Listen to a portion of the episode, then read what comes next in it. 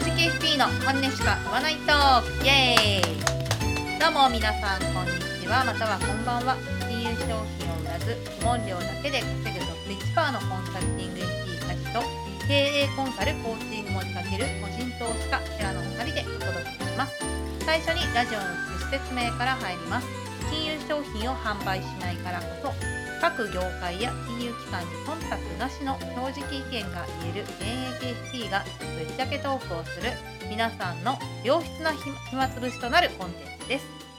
キラさん今日もよろしくお願いします。はいよろしくお願いします。まあ、なんか自分から良質なっていうのなんかこっぱずかしいからそこは なんか外してもいいかなって今思った聞いてて 暇つぶしコンテンツね、うん、暇つぶしでいいんじゃないですかはい。はい。暇つぶしてください。はい、皆様の暇つぶしコンテンツということで、ね、はい。次回から変えましょう。そうですね。自称みたいなのちょっとかっこ悪いでしょう。そうだね、うん、私結構ねあの手前味噌大好きだけどねはい、うん、よしじゃあ年内にあれ？今日は三回目？年明けて三回目年明け三、うん、本目だよね、ね、そうだよねはい、で、えーと、結構ですねあの昔今日あの質問に回答するコーナーをさせていただこうと思っていてで、えーと、最初に質問箱を作ったのってライブ Q っていう、えー、誰でも書き込めるブラウザから誰でも書き込める、えー、質問箱を使っていたんですがその後ツイッターを始めたからツイッターの、えー、質問箱を、えー、続けて使うようになってでやっぱツイッターの質問箱にすごく質問が集まるようになっててすっかりそのライブ Q を忘れていたっていうのがあってでライブ Q の方に質問をいただいてたものを長い楽放置をしておりまして申し訳ございませんでした。うん、で全然見てなかった。ね、そう全然見てなかった。それであの見てますかって聞いていただいた方がいて改めて見たら2つほど質問が届いていて。えっ、ー、とそれねずっと放置しちゃってごめんなさいっていうのとともにちょっとその質問に今日は答えていきたいなというふうに思っております。はい、悪気はゼロなんではい 許してください。許してください。じゃあ、えーと、で2つともねすごく長文でいろいろ細かく書いていただいてとても読みやすかったです。うん、ありがとうございます。じゃあ、えーと、と最初古い方から？違う違う新しい方からいくか。この質問から読ませていただきますね。えっ、ー、と、氷河期世代のショボリーマンさんからの質問です。えー、はじめまして、いつも楽しく拝聴させていただいています。老後2000万問題から金融に興味を持ち、去年から積立 NISA を始めたぐらいの金融に関してはど素人の人間です。金融関係の仕事をしているわけではないし、将来的に金融関係に行くつもりもないのですが、自分が生きていく上で知っておくとお得になれるのが金融知識なのかと考えそれだったら FP の資格取得にチャレンジしてみようかと思っています。そこで梶さん寺さんが、えー、資格を取るときにこの分野めんどくさかったなこの分野嫌いやわ関西の人かなと思うようなところはありましたでしょうか。またそこを乗り越えるために何か特別なことはしましたでしょうか。私自身勉強を始めてまだ日が浅いのですが公的サービスの適用条件など丸暗丸暗記する能力がだいぶ落ちてるなぁと実感しております。年のせい？以上長文乱文失礼いたしました。これからもお二人のお話楽しみにしています。ということです、うん、ありがとうございます。はいありがとうございます。ねこうやって楽しく拝聴させていただいてます。とかこれからも楽しみにしてます。という言葉が大変励みになります。ありがとうございます、うん、ね。ねでそう資格取得。でこれも結構たまに聞かれる質問ではありますよね。どどういうふうに資格勉強しましたか？みたいな話なんですけど。うんそうなんだ、ね、僕はほぼ 聞かれたこともないし、うん、あんまり、うん、あんまりこういうこの質問にはなんか発言する機会は減るかなって思いながら今聞いてたけど。まあそこは私がテラに聞いていくよきっと。はい、はい、まあ、うん、うんで結構その資格取得の勉強って、テクニックがあるっていうじゃん。うん、っていう話が一つ。で、FP 資格に限ってそのテクニカルな話をするともう過去問が全てだと思う。いや本当そう。僕はそれしかやってない、うん、そうそうそうそう。過去問何週かしたぐらいですよ。そう。本当そうなの、うん、で私が思ってたのは過去問3周して、うん、まあアベレージが80点超えるぐらいになったら合格するってそういうふうに思ってた。し実際それができたらまず落ちてなかった。それは CFP の話だけど、うん、っていうのがあって過去問むしろなんか過去問だけやってりゃいいよっておそらくテクニック的にはねそう思う。それ以外ない それ以外ない。テキストとかマジでいらないかもしれない。ってぐらい過去問が全てですと。でっていうのがまず一つですと。で多分これが多分最大のポイント今話した過去問が全てですっていうのが過去問最強っていうのが、えー、全てですと。で多分なんか初学とかだとなんかテキストを読んじゃうと思うんだよね。なんか真面目な人って、うん、でもあんまりね僕いきなり過去問から始めていいと思いますよで過去問で分かんない言葉があったらそれを調べていくっていうそっちの方がいいと思いますうん、こう効率的って意味でね。でただそのじゃあ役に立つための勉強ってなるとまたちょっと視点が変わる気がしていて、うん、資格に資格試験に合格するための勉強とえー、っと何て言うのかな日常生活に資する勉強っていうのかな。本当にだから空落ちをさせるみたいな理解をするみたいなのとはなんか違うと思うんだよね。どう思う？寺わかる。あんまり聞いてなかったよ。ちょっと失礼だな。失礼。私もたまにあるけど。ななんていうのかな。資格に資格勉強の種類があってその資格取得のためのテクニックを駆使した勉強と、うん、本当になんか腹落ちさせて理解するための勉強ってちょっと性質が違う気がするけどどう？あ聞いた。いや僕はあんまり資格とかどうでもいい派っていうのもずっと言ってることなんですけど、何がしたいかなんだよねいつも言うけど。だからしたいことに即した知識とかそういうのは、うん、うんと結局やりながらが一番効率いいわけよ。っていう。そうだよね。話になるんだよね。うん、で多分資格試験とかっていうとこう網羅的に結構広くやるじゃないですか。うん、であのー、ね2年3年経ってみたら大体細かいのは忘れてるし使わない知識ってどんどん意味なく忘れてくんで人間は、うん、だから資格試験を通りたいんだったらさっき梶さんも言ってたようにもうその資格試験取るだけの勉強の仕方で取っちゃえばいいまずっていう。そうなんだよね、うん、で実際に何かに生かすんだったらその生かすことを実行しながらやりながら走りながら学ぶ的なやつが一番効率がいいからうん、それはもう完全に別物だと思ってもらっていいと思ってて、ね。うん、まあこう言ったらねなんかいろいろ怒られるかもしれないけど僕は FP 資格を取って何かに生かせたと全く思ってないからね。ちなみに。何にも意味ねえなって思って今でも思ってる。そうか。正直。いや、ね、一部ねあるとしたらこれも前ラジオで言ったと思うけど、うん、その、国のね行政とか社会保障系のなんかその手続きとか、うん、細かいなんか知識部分の話は、うん、へえそうなんだっていうふうに思ったことがあるぐらい、そんなもんです。それはでも別にね、うん、ググれば出るし必要になったら、うん、その社会保険、ね、の話とかはまあ調べれば普通に出てくるしあの役所行って聞けば教えてくれるから、うん、だから自分の生活人生が変わるかっていうと別に変わんないなそこもって、個人的には思ってます。うん、そうだね、うん、でそのショボリーマンさんにの、まあ、質問は、うん、質問というかそのに回答していくとすると今の寺の話を合わせていくとすると,、えっ、ー、ともともと、えー、生きていくためのに必要な知識として知っといたらいろいろ役に立つよねって思うのが金融の知識だと思ってだったらそれを学ぶ広く学ぶのに FP 資格取得にチャレンジしようかって思ってるっていうことだから具体的にもうちょっと具体的にしてみるといいよね。その金融の知識って例えば、うん、なんだろうな。その一般の人が思うのって、例えば源泉徴収をちゃんと読めたらいいなとか確定申告をスムーズにできるようになったらいいなとか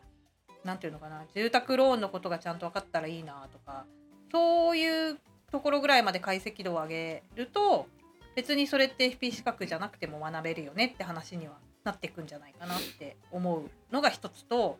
あとはでそそういう風な学び方の方が何ていうの腹落ちしやすいし実生活に役立つ知識になるんじゃないっていうのがテラの考えだし、うん、えっとあとはその解析度が上げられない？なんか超バクッとしてる。あ解像解像度が上げられない、うん、解像度が上げられないっていうバクッとした人もいるじゃん。なんか金融知識みたいな、じゃあ具体的にそれってさそもそも何を指すの、なんかだからそうそういうことよ。そう FP 資格取ったらさその生活、うん、日常生活でもすごく活かせるってなんかよく聞くけど具体的に何のことを指してんのかなって思っちゃうんだよねそれもね、うん、何何に活かせてんの、ま、何を学んで 何に活かせてんだろう？うん、だからそそういうことをちゃんとやっぱりまずは考えてみるっていうことだよね。うん、解像度を上げてみようっていうのが一つ言える。私たちから言えるアドバイスまあ今梶さんが言ったりなんか以前も梶さん言ってたと思うけどあれだよね、うん、なんかその社会保険のがどうなってるかとか、うん、なんだっけさっき言ってたの確定申告か、とか、自分のその給料は何が引かれてんのかを知ることから始めようみたいな話ですかね今の話とかって。違うの、うん、あというかその彼が、うん、ショボリーマンさんが、うん、なんで、うん、えー、知っとくとお得になれるのが金融知識なのかと思ったのかその別に仕事にしたいわけじゃないじゃん、うん、彼はね。うんで将来そういう仕事がしたいわけでもないのに生きていく上で知っとくとお得になれるのが金融知識だって思ったわけでしょ、うん、それをもうちょっと解像度を上げてみなよって話です。でそれはもしかしたらショボリーマンさんに対しての意見ってこと？そうそうそうそうそう、うん、ショボリーマンさんが、うん、えー、っとね例えば源泉徴収票を見た時に全然意味が分かんない、うん、だから知りたい。知れたらきっといいんじゃないかって考えたとか住宅ローン住宅を買おうと思っていて、うん、でも住宅ローンのこと全然分かんないからこういうのが分かったらお得なんじゃないかとか、そういうことをもうちょっとその解像度そこを深掘ってみたらっていう。だとしたら、はいはい、そこが深掘れたんであれば別に FP の資格取得が は意味がないかもしれないよっていう話を今してそういう意図ね。そうそうそう、そうね。うん、うんだってさっきも言いましたけど僕は別に FP 資格取らなくてもいろんなことはもともと知ってたからね そもそもね。でも多分そういう人はほとんどいなくってあんまりほとんどっていうか少なくて。うんね、でもじゃあそうなるとさ FP 資格を取る過程で勉強してああ金融リテラシーって役立つなって思う人がそれなりにいるってことでしょ？僕のルートじゃないってことは。何かの勉強をして金融知識が得られたなって思えるってことだよね。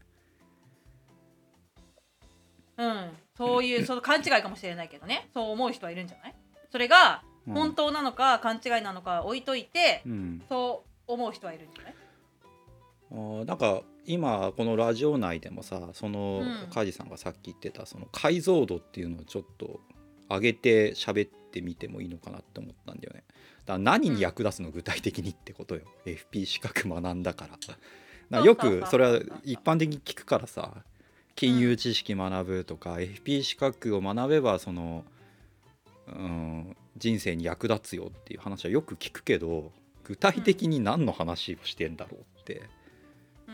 ん、僕も思ってたんだよね。そうだよ。それ何、ね、何なんだろうって思って。それはね多分、うんショボリーマンさんに聞かなきゃ本当のこ彼の答えはあまあいやいや彼だけじゃなくてさ世間的にさ、うん、そうそうそう、うん、でそれはそう人それぞれあると思うんだよ、うん、こういうことだっていう答えがね。でで、あの私の場合で話すよ。私の場合、私も、えっ、ー、と宅建取ったわけよ最初に、あ最初にじゃないよ AFP 取ったとか。に宅建を取って、別に宅建を取って今のこのショボリーマンさんのように、うん、えー、宅建業をやろうとも思ってなかったしただただ社内で当時銀行だったんだけど銀行で取得資格取得を推奨してて、うん、私は、えーと、自分を社内でアピールするがために、うん、宅建資格を取ったわけよ。うん、評価評価されたかった。ちゃんと下心があって取ったってことですね。そうですそうです、はい、でも別に宅建の資格を取ったからなんだすごい、えー、自分がたな建築業界あの不動産業界で活躍しようとか全然思ってなかったわけ、うん。うん、でも宅建資格を取ってよかったなって思うことってなんだろうとか役に立ったなと思うことってなんだろうって振り返った時に、うん、えっとね言葉に苦手意識がなくなったよね。例えば、建築基準なんちゃら法とかさ、うん、いろいろなんか専門用語がいっぱい出てくるわけよ、うん、わけじゃん、その普段だったら目にしないような着地着火法とかさ、まあねあるわけじゃんいろいろ、はい、一般的に生きてたらあんま耳にしないの専門用語たちに対して昔だ昔の私だったらその言葉が出てきた時点でもう思考停止してなんだこの6文字熟語はみたいな、うん、なんかもう意味が分かんねえってもうすごい嫌な感じがするわけ。その言葉を見ただけでね。でも、それに対しての苦手意識が全くなくなったのよ。伝わるかな、ね、そそれはすごく良かったなって思って今でもあの文章を読ん専門的なちょっとね文章を読んでもスラスラ入ってくるようになったし、やっぱそれは宅建の時にすごく嫌だなって思いながら向かい合ったからだろうなって思ってるわけ。うん、うん、それぐらい？じゃあ FP 資格もそれこそ年金とかそうそう投資信託とか。高額療養費制度とかいう言葉をそういう言葉になれるっていう。なれるからまあそこから深掘りも後から自分でできるかもねみたいな。そうそうそれはね私はあると思うな。あ言葉になれる、ね、勉強苦手なそう勉強苦手な私から言わせてもらうと。なるほど、うん、うん、すごくあったなっていうのはあるうん、なんかさもう本当に分かんないでそういう文章を読むと高額療養費制度があのなんとかその時点で頭が止まるんでしょ。そうそうそう思考停止しちゃってもうなんかそっと字みたいな、うん、なんか分かる気がするわ。分かるでしょ？でもそれがもうちょっと踏ん張れるようになる。頑張って読もうかなって思えるようになるっていうのはあるよ、はいはい、間違いなくあると思う,、うんうんうん、まあそれはまあ言われりゃ確かにその効果はあるかもなって思いましたね、うん。うん、それ以外ある？なんかよく言われてることは日常生活で活かせるって言ったらさ、うん、なんだろうね。なんかもうちっちゃいことじゃない。なんかさ、うん、友達になんだっけ年末調整の時書く紙あるじゃん、うん、あれをちょっと友達に説明できてちょっと鼻高いとか そのレベルだと思うけどね。お金得しないじゃん。しないけどちょっとなんかちょっと鼻高いみたいな。それぐらい？じゃない？マジで年末調整まああのなんだっけ給与給給与の用紙、うん、あれを読めるメリットって何かあんのかな？こんなにお金取られてんだけしからんって思う以外に何か 何が金融リテラシー学んで自分は得してんだろうなと思うけど、えー、なんだろうね。政治に興味を持つとかかな、ね、それまた別の話だもんねそうだよねけしからんとしか思わないんじゃない？ぐらいだよね 別にね。こんな税金取られてんだけしからんみたいな。それぐらいじゃない？ね住宅ローン控除のパワーってすげえな税額控除のパワーってすげえなとかそういうレベルじゃない？うんねだから FP 資格を通して学ぶ知識でお金人生が有利になるものって何がある？具体的になんかピンとこなすぎてもうちょっとなんか頭をこうなんか柔らかくというかねシンプルに考えた方がいい気はするんだけど。そうだからやっぱそうなんだよ。ななな何をもって知っとくとお得になれるのかっていうのをもうちょっとね解像度解解像度上げてほしいのでぜひまずそれをやってみてほしいなって思うよっていうところですと。で、はい、まあ一旦ちょっとここでその話は終わって、うん、で次に彼が聞いてる彼彼女が聞いてるのは、うん、えー、資格を取る時にこの分野面倒くさかったなとかこの分野嫌いだなって思うところ、うん、それを乗り越えるために何か特別なことをしたかっていう話なんだけど、うん、もうねこれはあんまり私の場合役に立つか分からないしこれはテラにはさっき話したんだけど、あのね、私は勉強がめっちゃ苦手なの。苦手だし、うん、頭も良くないし前にも話したけどマイルドヤンキーだったわけですから勉強なんかしてこなかったわけですよ。そんな私がもう机に向かうとマジで本当にもうアレルギーでじんましが出るんじゃないかぐらい机に向かうのが苦手なんですよ。なんで家で勉強するってことができなかったのうん、家で勉強してるともう10分ぐらいで別のことやったり、うん、なんか爪いじってみたり、うん、なんか別部屋を掃除したくなったり もう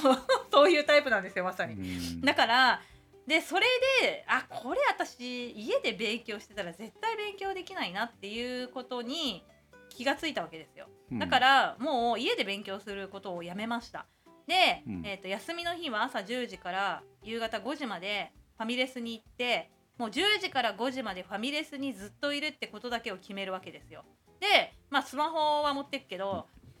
スマホ以外とテキスト以外は過去問以外は持ってかないわけですよ。持ち込まない。でそうすると、まあ、スマホとか最初やっぱいじっちゃうんだけどそれも飽きるわけですよ。ずっといるから、うん、でだから仕方なく勉強するんですよ。っていうなんか自分を追い込むための環境づくりっていうのを必ずするようになってそういう風にしたらやっぱどんどん勉強できるようになってってで勉強できるようになると分かるようになってって分かるようになるとちょっと勉強が楽しくなってってっていう好循環が生まれてなんか勉強習慣が身についたみたいななんか小学生がやるようなことを私は大人になってから学んだんですけどそういうのがあったんで、うん、だからなんか特別なことと言ったらその自分がどういう環境で勉強ができるのかっていうことを、うん、なんか自分自身の理解をしてその環境を強制的に作るようにした、はい、でそれを毎日取り入れた。っていうのが私の答えかな。なるほど。勉強の仕方を学べっていう話ですかね、そう。で丸暗記はもういい。頑張って。試験のためだけと思って。まあねだからさっき言ったよね、うん、資格取るためにはそれ必須だったらやらざるを得ないからね、意味あるのかあるのかどうか置いといてね。まあね前半の話とは置いといてね。後半の話に純粋に答えるとしたらね、なんかでもテラはあれでしょ？別に勉強できちゃう人でしうんそこそこねほらほらほら。ね、いや、多分梶さんよりはできるかな。やがましいわ。なこと言ったら大体の人は私よりできるわ。うん、で、まあ分この分野面倒いな嫌いだわっていうのは、あ僕は金融は面倒くせえなって思ってましたね。そうなんだ意外。一番金融がね苦戦した気がする。ええー、意外だね。そうなんだ。あすごいびっくりそれ。へえ。なんか普段やってるのと全然違う話だからね、まあ、そうだよね。確かにね、うん、ちょっとなんかそうだよね。面倒くさいなって思ってうんうんうんうんうんうんうんなんだろうね。うん点数は一番良かった気がするけど、うん、若干なんか苦手だなって思ったのは不動産かなああそうなんだ。実際点数は良かったんだけどね。なんかいろいろ細かいじゃないですかあれも。細かいね。細かい知識要求されてさなんか引っ掛けっぽいのも出てくるじゃないですか、うん、そういうのでなんか苦手だなって過去問やってる時は思ってた記憶はあるけどね。うんうん。うん、そうだね。でそれをなんか克服するために特別なことをした？過去問解けっていう そういうことだよね。まあ頑張れって話だよ、ね。過去問解くのとそのなんか引っ掛けっぽいっていうか、うん、なんかややこしいところをなんか学び直すぐらいの話かな。そうそうなんかテクニカルな話で言うと、うん、あのねパターンがあるんですよ出題の。うんうんこういう聞かれ方されるよねとか選択肢って大体こう来るよねみたいな引っ掛けってこうあるよねみたいなのパターンを理解するために過去問ってやるものだから、うん、うん、それでいいと思うよ。で公的サービスの適用条件の丸暗記とか私も超苦手だった。私ねライフプランニングが一番苦手だった。ああ今い。や今思い出してきた。あのね、うん、年金の計算、アホかって思ってた。あれマジで意味ないよ。私はあの辺が一番苦手で。あのさ65歳とか70歳とかでさ計算式が違うじゃないですか。うんもう嫌い。あれマジで、うん、何の意味があんだよって思いながらそうそうそうそう。であの辺が私は一番苦手です。あいやそう逆に私、ね、金融不動産はそう得意だったから金融も一番最初に取っちゃったな年金の計算問題が僕は苦手でした、うん、私もそうです。意味をだからみんな苦手なんで。覚える気もないし数字細かいしみたいなね。そうそう。だから安心してください。私たちも苦手で嫌いでした。あんなもんさだってさ、うん、資格試験以外で計算絶対しないじゃんわかん、うかんないしそもそも。この、うん、相談に来た人の年金とか計算しないよ。年金事務所に聞いてな、うん、か聞いてブブーっていうの。音。うん。こっちでしないんだよね音ね。あ止まった。止まった？うん。今止まった。なんだろう。まあいいや。はい。なんだろうね、うん、たまになるんで、いや言ってもらった方がいいわ、うん、うんうんうん。はいすいませんはい。っていう感じですね。うん。だからまあ資格試験の話は、もう割り切って取るためだと思ってどうでもいい、さっき言った年金の計算とか出てくるけど、あのやる。やった後はもう忘れていい。僕は。そうだね。忘れていい忘れていい。こう言ったらなんだけど忘れていい。話だから、もう正直。あのね使う時に思い出すのは簡単だから大丈夫、うん、なんかやったことあんなみたいなのはたまにねそうそうそうそうそう。そうそうなのよ、うん、だからそれは全く問題ない。っていう感じでまああのー、まず一つとしてはもうちょっと解像度解析ん？解解解解像度を上げて自分が何に役に立つのかどんなことを知りたいのかっていうのをもうちょっと深掘ったらもしかしたら資格を受けなくてもいいんじゃない？っていう話だし、うん、じゃあでそとはいえ資格を取りたいってなったらそのテクニカルな話は後半にした、うん、ちなみにだけどね、まあ、僕がやってるなんか、ビジネスのプログラムがあるんですけどそこで話してることが多分このなんか質問者さんが知りたい話だろうなってすごく思ってる。なるほど。本質的な話だよ、うん、保険とは何なんだとか不動産とは何なんだとか、うん、投資ってそもそも何なんだとか、うん、あと税も僕のやってるプログラムだと、税金の話とかも意味合いからなんかなんていうの語ったりするのよ。うん、どういう意味合いのあるものなんだって税ってそもそもみたいな。だからそういうなの歴史とか構造とかそういうとこから話していくから、うん、多分その方がいろいろ応用聞くし面白いはずなのよ。例えば直近だとさあの基礎控除上がったでしょ？ここ23年で。えっとなんぼだっけ？38が48になったんだっけ？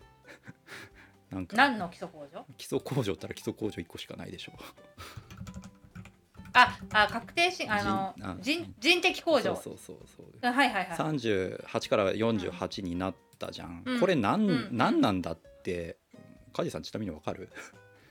あれでしょ？えー、っとどっかなんだ足し算の枠組みが変わったんだよね確か。えー、っと結局100 3万とかそっちは変わんない130万とか変わんないけどその足し算の割合が変わったんだよね確か。そうそうそうそう。うん。そそれは知ってるえっ、ー、と給与所得控除っていうのはあってう。んうん、でまあちょっと話長くなるから はしょりまくるけどうん、あの僕がねやってる例えば税金の分野の話をするときに、うん、こう基礎控除って何だっってとこから入っていくのよ。うんうんうん、でこれのバックグラウンドにあるのは憲法なのよ。うんうん、あのなんだっけ、えー、憲法のさ、うん、今ちょっとど忘れした。き基本的人権みたいな話あるじゃないですか。うんうん、基本的人権の尊重？そうそうそうそ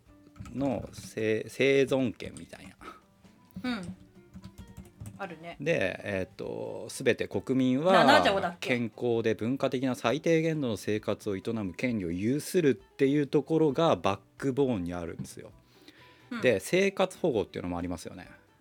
そうだね。生活保護もこの憲法がバックボーンにあるのよ。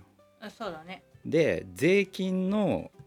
じゃあ税金何にかけるんだっていうとこの最低限度の生活を営む権利を有するっていうところを保証した上でそれを超える部分について税金取るってことになるのね。国として。でまあこれちょっとデータとかググってほしいんだけどあの僕のセミナーとかだとそれずっとか出すんだけどね。あの生活保護っていうのがだからこの憲法をもとにすると健康で文化的な最低限度の生活を営むに値するお金が支給されてなきゃいけないですよねってことになるわけですよ。でその基礎工あの基礎控除の話がここでくっついてくるんだけど基礎控除って何だっていうと、うん、この健康で文化的な最低限度の生活を営むために必要な収入には税金かけないってことなんで、うんうんうん、だから基礎控除と生活保護ってほぼバランスしなきゃいけないんですよ。意味合いとしては。うん、ってなった時に、まあ、さっき梶さんが言った通りこり合計するんだけど今の、うん、今までっていうかあの昭和の時代とかね平成の頭とかの日本の労働状態労働環境ってサラリーマンが大半だったから、うんうん、基礎控除プラス給与所得控除の合計が生活保護のやつとほぼバランスするグラフになってるはずなんですよ。これ調べると出てくると思う。だからポイントはあの憲法第25条の国民は健康で文化的な最低限度の生活を営む権利をお金で換算すると生活保護費と同等になるはずだし税金の世界でいうとそこには税金かけないようにするって話なんで。そこはじゃあさ103万から130万が最低限文化的な生活を営むために必要なお金って言ってるようなものなんでそれ少なすぎんだろって議論はまた別にあるんだけど。そうだねでこの話で言うとあの基礎控除38から48に上げた意味っていうのはサラリーマンばっかりじゃなくなった世の中を反映してる話なんですよ。これはもう何年も前から僕は自分のお客さんとかには言っててサラリーマン優遇の税制になってるっていうんだけど、まあ、それが大半の人はサラリーマンだったからそれでバランスが取れてたのね、社会ではっていう。で今それが変わってきてるから構造が変わってきてるから税の世界でも基礎控除を落としてあの基礎控除を上げてあの給与所得サラリーマンじゃない人は不利になるから。給与所得の方を下げるっていうことをするだろうっていうのはもともとずっと予言みたいなものしてたのよ。っていうようなことを話してるのね 僕のセミナー。なるほどなるほどなるほど。ババックボーンというか税の意味とかね、どういう、控除って何なんだとかっていうところから言ってるんだけど、こういうことは多分人生ですごく重要だと思うのよ知っとくと、ね、意味はあると思うんだけど、単純にこの基礎控除38万です。今48万ですって数字だけとかを学ぶのは何の意味もないと思うんで。だからその方向性の違いだよね。多分この質問者さんは多分僕のこの講義セミナーはものすごく多分意味があると思ってくれるなと思うけど。資格試験はマジで意味ないと思いますって個人的には思う。うん、じゃあさそのさショボリーマンさんがテラの講義を受けるためにはどうしたらいいの？私がショボリーマンさんだったらそうやって聞きたいけど。うん。まあなんか本当にその気があるなら連絡くださいぐらいの話かな。そうだね。じゃあツツイッターで DM してもらえばいい？もし本,、ね、本気だったら。そうですね。はい、うん、うん、いいんじゃない？じゃあということらしいのでいかがでしょうか？はあってもう30分経っちゃったね。2つやろうと思ってたのにね。まあいいや次本当だね、はい、まあ面白い話だったと思うよ、うん、うん、ありがとう。はい、はい、っていう形でじゃあ一回ちょっと、うん、あの赤若さんの質問はえっ、ー、とまあ次の回でやれたらいいかなっていうふうに思ってますんで今日は、うん、えっ、ー、といい質問いただいたんでご質問に答える回にさせていただきました。はい、はい。じゃあ、えー、今日はそろそろ終わりのお時間とただきます。今日はここまで聞いてくれてありがとうございました。このラジオは毎週木曜日に更新をしています。ラジオのお気に入り登録をしていただけると更新の通知が届くと思いますので、ぜひお気に入り登録をお願いします。あと、えーと、正直 FP で、えー、Twitter のアカウントを持っていまして、正直 FP ラジオで検索していただけると見つかると思うんですね。でツイッターの方ではあのまあテラとかテラとかたまに私とかがつぶやいていてでその比率は逆転させてほしいですね僕は。つぶやいていて、はい、それで、えっと、なんかコミュニティとかもね今後私たちの、まあ、考えてることとかに共感してくれてもう少しもう少し深い部分をお伝えしたいよねって思える方々にはそういうちょっとラジオでは話せないような話とかもしていったりたまにあのスペース開催したりもしているのでぜひ Twitter の方もフォローしていただけるといいのかなというふうに思いますまたエピソードを聞いての感想や質問で引き続きお待ちしていますのでよろしくお願いします、はい、それでは今週も正直に生きていききましょう。バイバイ、ありがとうございました。ありがとうございます